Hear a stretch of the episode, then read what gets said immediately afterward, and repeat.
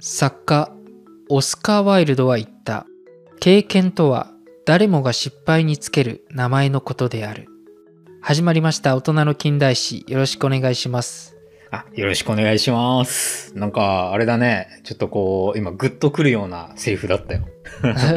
なんかねすごい言葉だよねこれね。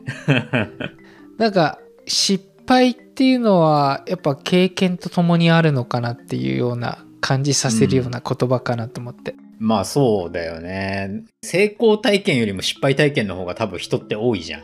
うん、うんうんなんか、なおさらこう、ハッとさせられるというか、なんか今、グッときたね。 あー 確かにねすごいかっこいいよね言い回しもね なんか言い回しのかっこよさだよね。っていうか。あそうそうそうそうまあそういうことで今回経験ニーズの豊富な長諸が今日はどんな名前を刻み込んでくれるのか楽しみです はい、えっ、と、突っ込まない方向でちょっと行きたいと思います。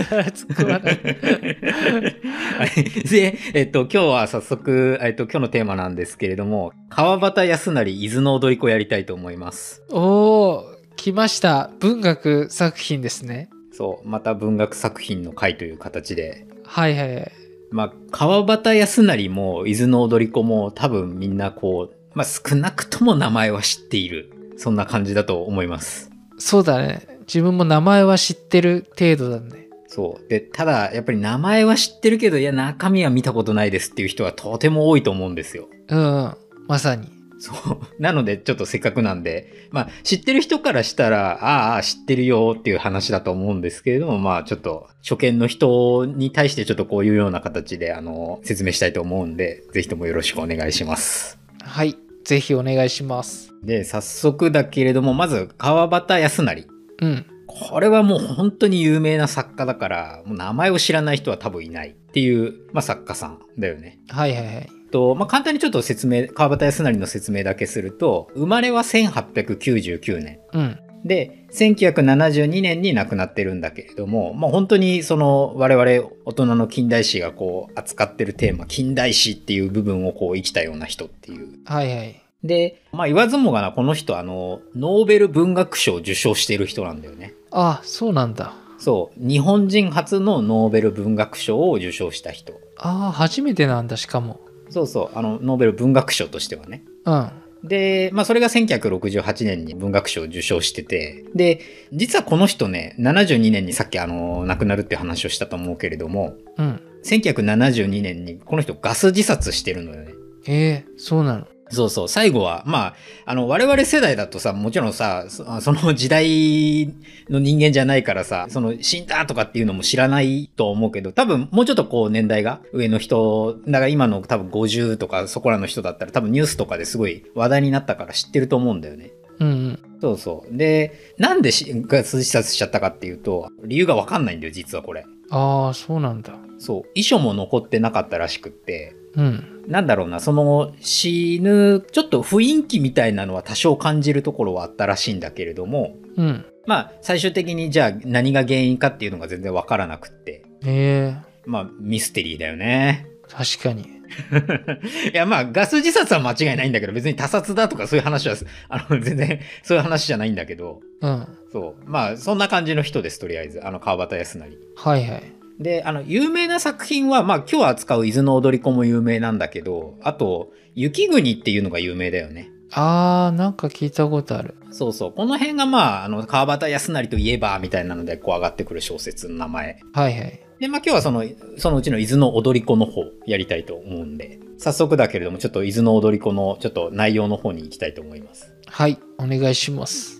でね、伊豆の踊り子は、えっと1926年、まあ大正で言うと大正15年なんだけれど、に発表された作品。うんだから川端康成がまあ20代の頃の作品なんだよね。結構若い頃の作品。はいはいで、この伊豆の踊り子ってさ、伊豆の踊り子っていうこの名前はすごいこうバッて出てくるけどさ、どんな話かっていうのすら知らない人多いと思うんだよ。うんうんあのこれ一言で言うとテーマはズバリ身分違いの恋なんだよね。えそう。完全に恋愛小説です。ー、はいはいなので、今日はもうほとんど恋愛の話しかしないんで あれみたいな、全然近代史関係ないじゃんっていうところにちょっとなりそうだけれども、まあそこはちょっとご容赦くださいというところで。はい。で、まあ早速なんだけど、まず主人公。まああの、もちろん一人称で書かれてるんで、私って書かれてるんだけれども、うん。これは川端康成本人だって言われてるんだよね。ああ、はいはい。そうそう。川端康成本人の、まあ一応、自叙伝じゃないけど、実体験を元にした話。まあもちろん脚色は絶対あると思うけど、っうんていうような内容なんだよね。うん。うん。で、ちょっと前知識として話しておく部分が一つあって、川端康成って、親とか周りの家族っていうのが結構早いうちに亡くなっちゃうんだよね。ああ、そうなんだ。若い時に、そう。それで、若いっていうか子供の時にもう。で、川端康成の表現を借りると、孤児根性っていう言葉を使うのよ。孤児ってあの、あれね、なんたら孤児とかって使うじゃん。震災孤児とかうん。の孤児。で、孤児根性っていう言葉をよく使うんだけれども、はいはい。まあこれはね、あの、解釈が難しいから、ちょっと自分なりの解釈も含めて言うと、うん。要は一人なわけじゃん。うん。だからね、これ寂しいんだよね、きっと。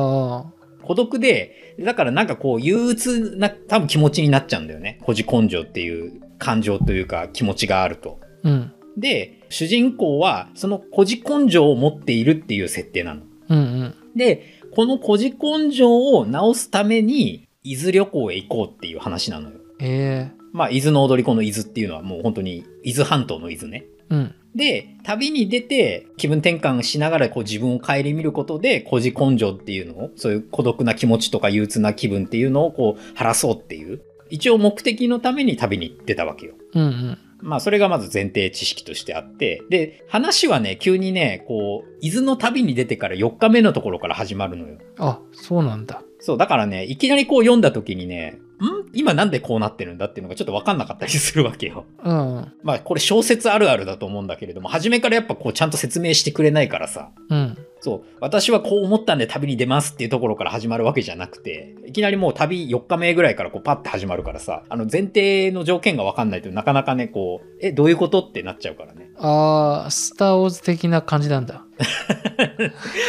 スターウォーズで例えられるとはちょっと思わなかったけど。 まあでもそんな似たようなもんだよね。で、えっと、主人公は、伊豆の旅に出て4日目で、自分のことを、こんな人間だっていうのに、ことをちょっと表現しているんで、これはちょっともうそのまんま引用したいと思います。うん。私は20歳、高等学校の制帽をかぶり、紺がすり、紺がすりっていうのは、あの、紺色の着物なんだけど、紺色の着物に袴を履き、学生カバンを肩にかけていた。っていうような身なりの旅姿だったわけ。はいはい。ちょっとこれでイメージはついたと思うんだけど、まあ若者で、なんだろうね、もう本当にさ、うちらがさ、大正とかさ、昭和初期とかさ、まあ明治時代でもいいけど、の、なんか学生っていうのをこう思い浮かべた時にしてる格好をしてたっていう感じだよね、本当に。うんうん。そう。まあ20歳って言ってるから20歳の時の話なんだよ。うん。で、話は、まあそこからこう始まっていくんだけれども、この前に実は、この4日目じゃん、今。うん。だから3日間の間に、ある旅芸人一行に2回会ってるのよ。うんうん。旅芸人って、あの、芸をしながら渡り歩いて稼いでいくような人たちなんだけれども、うんうん。で、その旅芸人の一行に、なんかちょっと可愛い女の子がいたのよ。はいはい。で、だからなんとなくさ、こう気になってたわけ。うん。っていうところからスタートすんのよ。はいはい。私はあの時の、だから少女が気になっていました、みたいな感じの、こう、下りからこう、始まって、あちなみに、伊豆の踊り子ってあんまり長い話じゃなくて、すごい短いのよ、実は。だからどんどんこう、進んでっちゃうけど、うん。茶屋でこう、休もうと思った時に、偶然その旅芸人の一行にまた出会うのよ。うんうん。そこでこんな表現。これも引用します。踊り子は17くらいに見えた。私にはわからない古風の不思議な形に大きく髪を結っていた。それが卵型の凛々しい顔を非常に小さく見せながらも美しく調和していた。まあ、こんな感じの少女に心を奪われている主人公なわけね。ああ、卵型ね。そうそう。まあ、あの、卵、卵型にえ突っかかるか。いやー、すごいね。表現がね。あのね、川端康成って結構こう表現がさ、特徴的というかさ、うん。うん、なんか、やっぱ小説家ってすげえなって思うんだけど、その辺は。確かに。で、その主人公が気になってる女の子は踊り子で、その踊り子は今言ったような感じの子だったってこと。うん。で、ここでちょっとその旅芸人一行のメンバーをちょっと紹介しておくと、うん。若い女性が二人いるのよ。踊り子を除いてね。うん。だから、若い女性は3人いたわけ。はいはい。で、その踊り子じゃない残りの2人のうちの片っぽは、永吉の奥さん、千代子って言うんだけど、うん。そう。で、もう一人は、雇いの旅芸人のゆり子っていう女の子。うん。で、もう一人、これね、表現が面白いんだけど、四十女って書いてあるのよ。 なんだそれって感じなんだけど。まあ、40代の女性ってこと。はい。そう。これが、あの、その永吉の奥さん、千代子のお母さんなのよ。うん。で、えっとあと踊り子。踊り子は薫っていう名前なんだけど、うん。この踊り子は永吉の妹なのよ。うん。そう。要は、家族ぐるみの旅芸人なわけね。はいはい。で、当時、旅芸人っていうのは、実はね、身分がすごい低かったのよ。うん。まあ、身分ってもちろん身分性っていうのはないんだけど、人の中にはやっぱ偏見とか差別ってあるじゃん。うんうん。そういう意味の身分が最下層のランクだったわけ、旅芸人って。うん。で、これはあのー、小説の中でもいろんな表現で出てるんだけど、例えば、あの、偶然また出会った茶屋のおばあさんがこんなことを言ってるんだけれども、これも引用します。あんなものどこで泊まるかわかるものでございますか旦那様、お客があればあり次第どこにだって泊まるんでございますよ。今夜の宿のあてなんてございますものかみたいな感じで言ってるんだけど、うん。そう。ちょっとこう、下げすんだ感じするじゃん、今の表現。うん。まあ、あんな奴らどこだって泊まるんだよって。やっぱ当時の人たちからするとそういう感じで見られてた人たちっていうことなんだよね。あーあ、あれなのかな踊り子ってあの、今で言う、なんだっけ、ちんどん屋とか。あ、そうそうそうそう、そっちのイメージでいいと思う。なんか、描写あるんだけど、そう、太鼓持ってこう叩いてたりとかするんだよね。はいはい。あの、パチンコとかなんか、あ、じゃないっけ違うっけパチンコとかオープンするときにも、稀にだけど、なんか呼ばれてやってたような気がする。だいぶ昔の話な気が昔するだけど、それ。いや俺もあんまテレビでなんかちょっと見たことあったような気がす ちんどん屋っていうのを久々に聞いたよ。 る。あ そうそうそうそう。まあでもそのイメージでいいと思うよ。うん。で、他にも、その、なんだ、身分がこう低いっていう表現はいろいろあって、例えば、ある村の縦札が出てくるんだけれども、うん。その縦札に、物乞いと旅芸人村に入るべからずっていう札が書いてあったりするのよ。はいはい。そう。やっぱりそういうところでもこう、旅芸人っていうのは物乞いとこう、ほぼほぼイコールの、なんか位置づけになるわけじゃん。書き方からすると。うん。そう。まあ、とにかく当時、身分っていうのがすごくこう、低かったわけ。はいはい。で、対する主人公は、これ川端康成だからっていうのもあるんだけど、あの、親はさ、医者なのよ。うん。で、母方の実家は大地主なわけ。はいはい。だから、すごい裕福な出身なのよ。うん。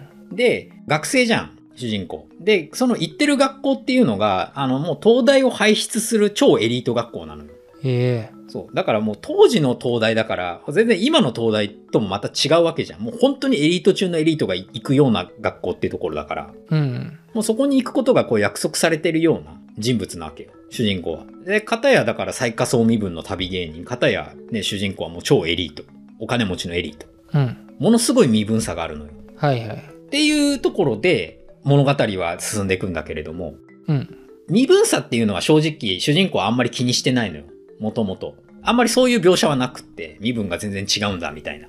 うん。そう、だから身分差っていうのはあくまでもこう読み手にそれが伝わるような表現がずっとこう出てきて、あー身分差があるんだなっていうのがわかるだけなんだよね、ちなみに。うん。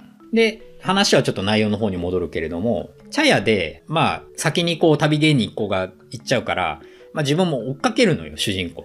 うん。もうストーカーだよね。 もうもうこの辺になると 追いかけるわけだから。はいはい。まあ追いかけるから当たり前だけど追いつくのよ。うん。ここですごいなって思うのが、なんかその永吉とかとこう、永吉ってあの20代の男ね、うん。旅芸人の。で、その永吉とこう主人公がこう話したりして、仲良くなっちゃうんだよね。ええそう。で、んじゃあ一緒に旅しませんかみたいな話になって、あ、行きます行きます、みたいな感じでこう、一緒に旅をすることになるの。うん。これ、あれだよね、小型郎並みのコミュ力だよね、これ。いやいや、俺もないわ、そんな。いやいや、すげえなと思って、もうなんかちょっとね、まあ、とにかく、その旅芸人一行と一緒に旅をするようになるわけよ。うん。で、一緒にある村に行って、じゃあ今日はここで泊まりましょうみたいな感じで、まあ宿はこう別々だったりするんだけれども、うん。こう泊まるわけじゃん。その街で、なんかこう音が聞こえてくるのよ。その、なんか太鼓の音だったりとか歌とか。はい。で、あ、これはさっきの旅芸人の一行だなっていうのはわかるんだけど、うん。なんか夜遅くまで結構こう太鼓の音とかが叩かれてたりしたわけよ。うん。あ、なんかこんな夜遅くまでなんか芸披露してるんだっていうところから、これもちょっといもう言葉そのまんま引用するけど、うん。踊り子の今夜が汚れるのではあろうかと悩ましかったっていう表現があるのよ。うん。これはあれだよね。もう完全に嫉妬だよね、要は。主人公の。はいはい。そう。要はあれだよ。踊り子が売りをやるんじゃないかって思ったのよ。うんうん。あーなんか見ず知らずの男に汚されるぜっていう風な、ちょっとこう好きな人がね、他の男にね、抱かれるなんてこう想像したくないわけじゃん。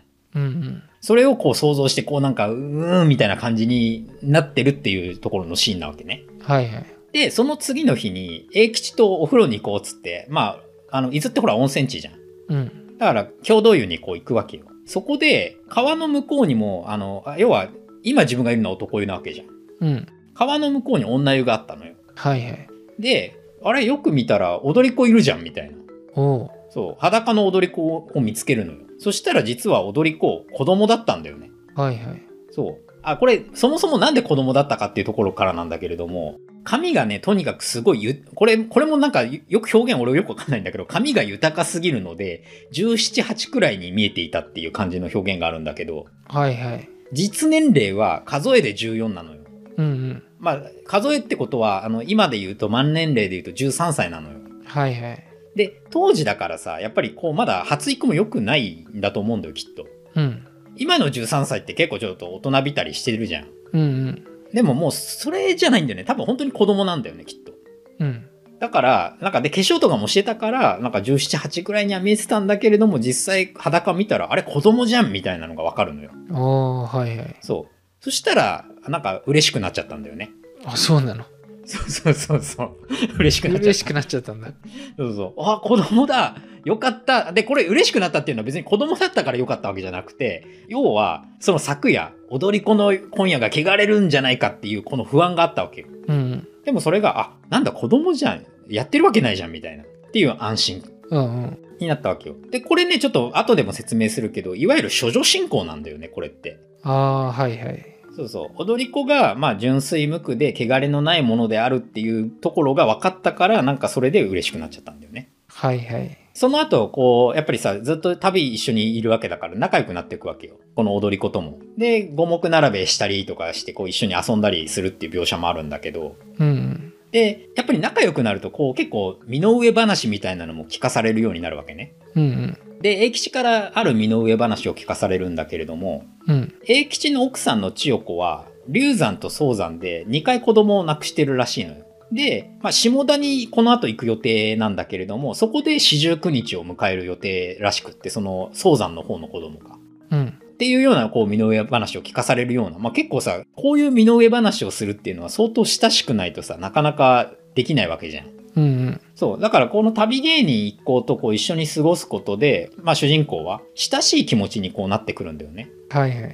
で、その親しい気持ちっていうところで、一番冒頭の方で言ってた孤児根性っていうのがこう癒されていくわけよ。ああ、うん。そうそう。なんかまあ、あれだよね。ちょっと疑似家族みたいな感じに今感じてるんだよね。きっとこの頃になると。はいはい。だから、英吉は自分のあんちゃんで、で、あんちゃんの奥さんとこう一緒に旅してみたいなさ。で、踊り子は、まあ、ここではもう完全に妹的な存在にはなってるんだけど、うん。まあそんな感じでちょっとこう、もう自分にはなくなってしまったこう家族っていうものがちょっとこう旅芸人の中にこう見出していくっていうような感じになってくのよ。うんうん。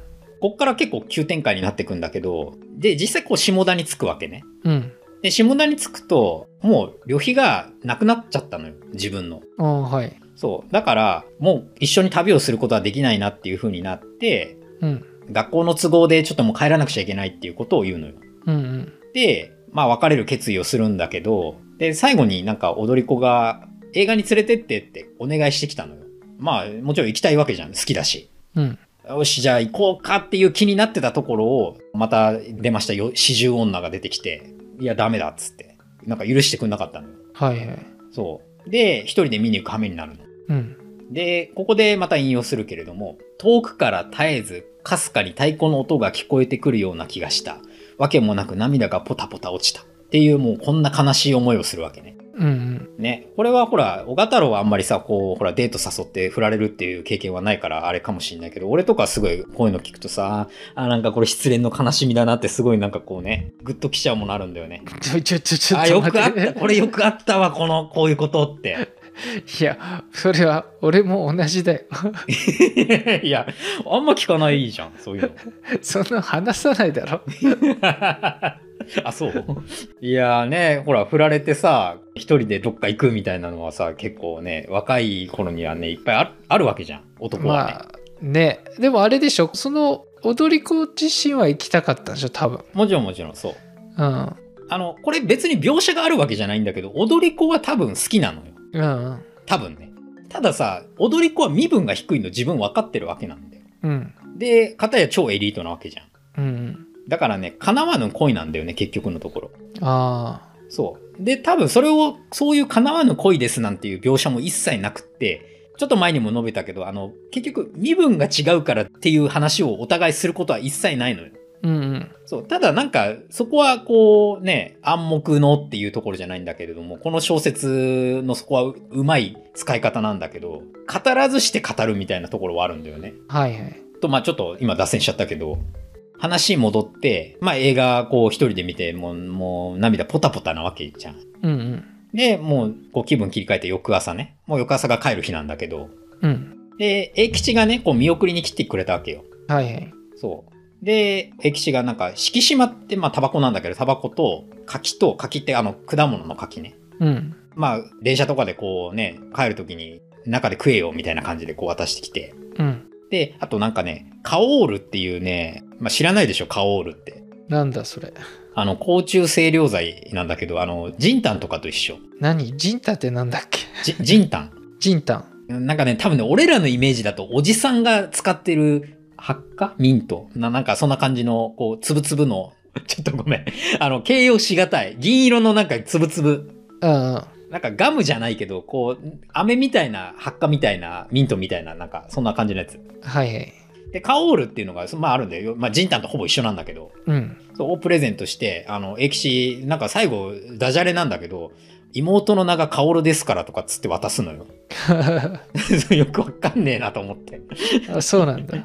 そうそうそう。 何ここでダジャレなのとかって思うようなところでいきなり言ってくんだけど。うんうんで、最後、これもうほんと最後の方のシーンなんだけど。うん。で、最後、じゃあ、お別れして、乗船しようとすると、カオルの姿、カオルって踊り子ね、の姿が見えたわけよ。うん。で、うずくまっている踊り子の姿が私の胸に飛び込んだって言ってるんだけれども、うん。で、カオルは会話するのよ。私と会話するんだけれども、何を話すわけでもなくて、ただただこう、うなずくばかりだったんだって。うんうん。そう、もうだから言葉が出てこないんだよね。あんまりにもこう悲しいというかさ。おうそう。で、もううなずくばかりで、で、もうそのままこう、ここ、まあ実は船に乗るんだけど、船に乗ってるんだけど、で、船がこう出るわけよ、港、ブーって。うん。で、そうすると、カオルが、まあ、白いものって書いてあるから白いものとしかちょっと言いようがないんだけど、多分ハンカチだよね。こう振るのよ。わーって。さようなら、みたいな感じで。はい。で、そのカオルの姿を見て、最後これ、えっと引用しますと。私はカバンを枕にして横たわった。頭が空っぽで時間というものを感じなかった。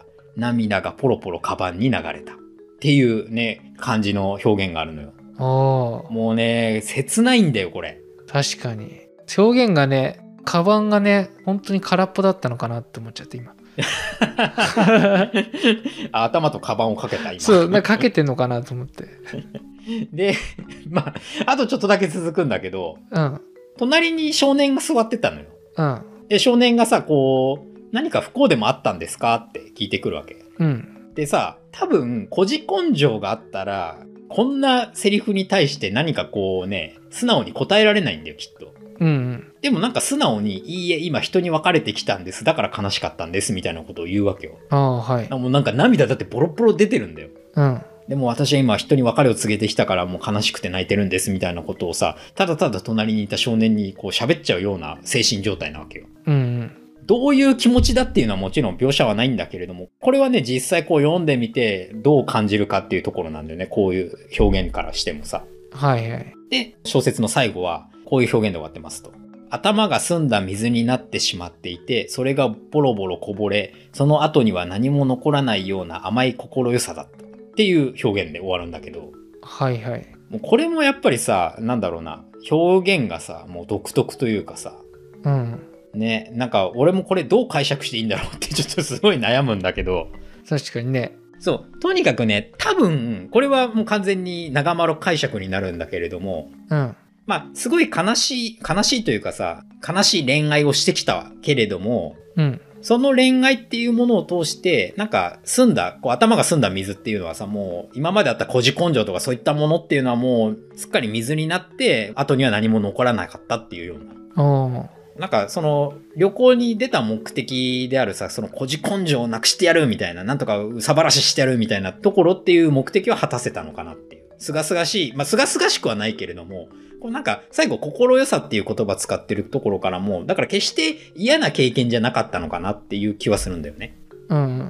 っていうところで、まあ、この小説は終わるんだけれども、ここでちょっとまとめじゃないんだけれども、伊豆の踊り子って、ちょっと途中でも話したけど、本当に説明とかさ、描写っていうのがすごい少ないんだよね。うんうん。まあ、いわゆる解かず、描かずの作品ってよ呼ばれるんだけど、はい。それをやっぱりこう、少ない情報の中から、こう、読み取っていかなきゃいけないというか、いろんな想像をできるような作品なんだよね。うんうん。だからさ、あくまでも今日こう話したあの内容っていうのは、長丸解釈っていうのがだいぶ入ってると思います。うん。そう、だからこれ多分別の人が読むと、あれでもそこはこうなんじゃないのかなっていうのは多分こうちょっと出てくると思うんだよ。うん。でもそういうのをこうやっぱ楽しむっていうのがまあ小説のまあ一個醍醐味かなとも思うんで、そこはもうぜひともあの逆に、いや、ここはこうなんじゃないかっていうちょっとコメントとかね、欲しいかなっていうところではあるね。うんうん。で、この伊豆の踊り子を通して、実は川端康成自体自身が、あの、ちょっと大きく変わった部分があるんだよね。はい。これ一応実体験を元にしてると思われるんだけれども、うん。川端康成ってもともと実は同性愛者だったのよ。ええそう。これは川端康成自身がなんか別のところで、ちょっと少年みたいなのが好きだみたいなことを言ってるところがあったりするのよ。うん。そう。だからちょっと、この旅に出るまではちょっと男の子の方が好きだよみたいな。うんうん。感じだったわけよ。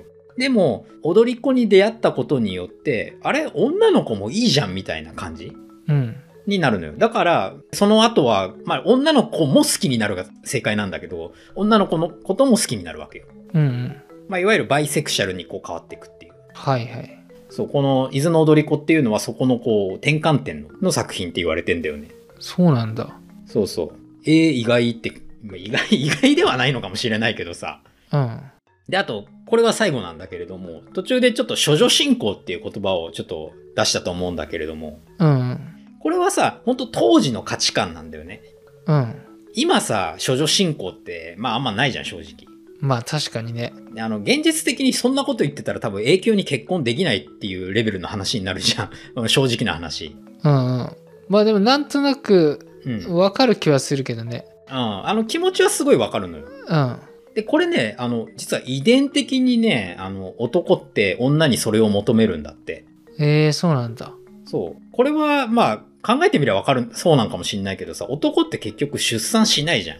うん。そう、だからさ、そのお腹の子供、生まれてきた子供が自分の子供かどうかが100%わからないのよ。うん。あ、もちろん DNA とかいろいろあるじゃん。そういうのやればいいんだけど、それがなかった頃の話ね、これは。うん。遺伝的にさ、結局、本当にこの子が自分と血が繋がっているのかわからないっていうのがあって、うん。で、結局さ、他人の子供を自分が育てるっていうのは遺伝的にもすごい損失なわけよ。うんうん。自分の遺伝子がさ、受け継がれないのにさ、他の遺伝子を残すことになるわけじゃん。はい。こう、人間のさ、遺伝っていうのは、どっちかっていうと排他的というかさ、自分のとにかく種を残したいっていうところが根本にあるから。うん。そう、だから遺伝的に処女進行っていうのは結構こう、なんつうの、密接に関連してるっていうか、まあ、ああまあわかるよねって。多分、これは女性はちょっとわからない感覚かもしれないけど、男はなんとなくそういうさ、発想があるというかさ、なんとなくこう、ああわかるよねっていうところはあるじゃん。ああ、ある気が特に日本人とかね、なんかそう強いと思うよね。そうそうそう。なんか、そういう伝統じゃないけどさ、なんか古い価値観っていうのがまだ残ってるようなところはあるよね。うんで、ちなみにこれ面白いちょっと西洋的な例えがあって、うん。うん。さっき出産、ほら、男は出産しないからさ、男あその子供が自分の子供かどうかわかんないっていう話したじゃん。はい。これを端的に表している、あの、ちょっと日本語訳しちゃって喋るけど、うん。 ママのベイビー、パパのメイビーって言うんだって。面白い、ウケるよね、これ。ママのベイビーじゃん。まあ、ママの子供。パパは、だから、メイビーなのよ。かもしれないそうそうそう。多分、そうだよね、ぐらいの。100%じゃないってこと。っていう表現があるぐらいなんだよ。ああ、はいはい。だから、こんな表現があるぐらい、これは日本だけじゃなくて、昔の人っていうのは、和洋問わず、ちょっとそういう諸女信仰的な考えっていうのはずっとあったんだなと。ああ、なるほど。で、この作品にももちろんそれがすごい如実にあら現れているんだなっていうのは、あの、こう作品通して読むとわかるってところなんだよね。うんうん。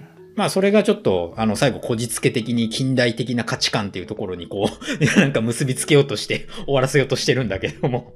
うんうん。そう。まあ一応こんな感じでちょっとテーマ、伊豆の踊り子っていうところをちょっと終わりにしたいなと思いますと。はいはい。で、ちょっと通して聞いて、小太郎いかがでしたでしょうかいやーそうだね川端康成ももちろんあの読んだことないんだけどこう何回かさ今まで文学作品扱ってもらったじゃんうん。あ例えばさあの直近だと三島由紀夫とさ比べるとさうん。この「伊豆の踊り子」はさあの情報量がかなり少ないというかうん。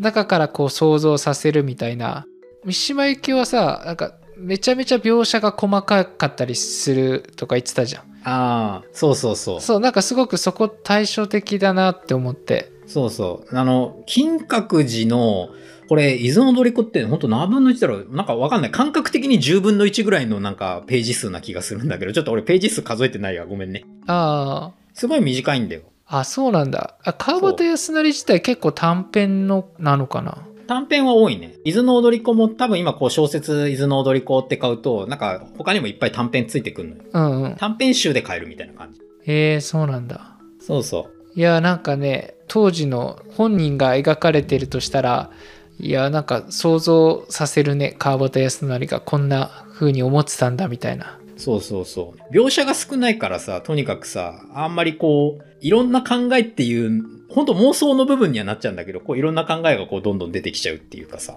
うんうん。なんか、あ、自分だったらどうなんだろうっていうのもこう考えられるしさ。なんかそういう意味で結構面白い小説かなとは思いますね。ああ、なんか階級差とかの恋愛って言ってたじゃうん。。んで、最後港で別れるとか言って、うん。なんか、やっぱタイタニック想像しちゃったんだよね。ああ、そうだよね。タイタニックってそうだもんね。そうそうそうそう。うん。なんかあそういう叶わない恋というかさうん。うんなんかそんな気がしてうんでもなんか最後沈まなくてよかったなと思って 沈んだら大変なことになるよ。まあ、その叶わない恋っていうのはさ、なんか現代版に置き換えるとなかなかないじゃん。ああーはいはいまあもちろん身分差っていうのがさ、もう極端にないからさ。うんうんね、だから例えば小太郎がさ、誰かこう好きになったとしても、その人が叶わぬ恋だっていうところまでは多分いかないじゃん、なかなか。なん で俺に例えんだよ別に、いや、だって違う違う。これ今普通の話じゃん。あそうだろた、例えばの普通の話じゃん、今のは。まあ昔よりはねほら、でもさ、俺みたいなさ、もう下水人間だとさ、なんかさ、こう、常に叶わぬ恋になってくるわけじゃん。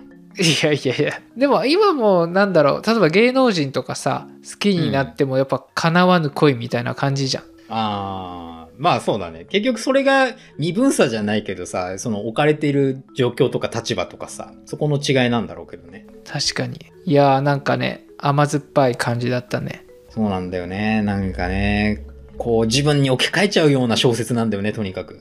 確かになんか短かったらね読んでみようかなって思うね超短いよ、本当に。あのー、どんぐらいで読める多分慣れてる人なら1時間で読めちゃうんじゃん。ああそうなんだ、うん、ほんとそんぐらいの分量。えーでもなんか伊豆の踊り子ってすごい有名だよねなんか聞くもんねうん。あ映画化もされてるしね。何回かされてんだよね。ああそうなんだそうそえーじゃあということで今回は川端康成の「伊豆の踊り子」でしたう。はい。よかったらこの番組のフォローだったりとか評価をポチッとしていただくと嬉しいですはい。ぜひお願いします。最後まで聞いていただいてありがとうございましたありがとうございました。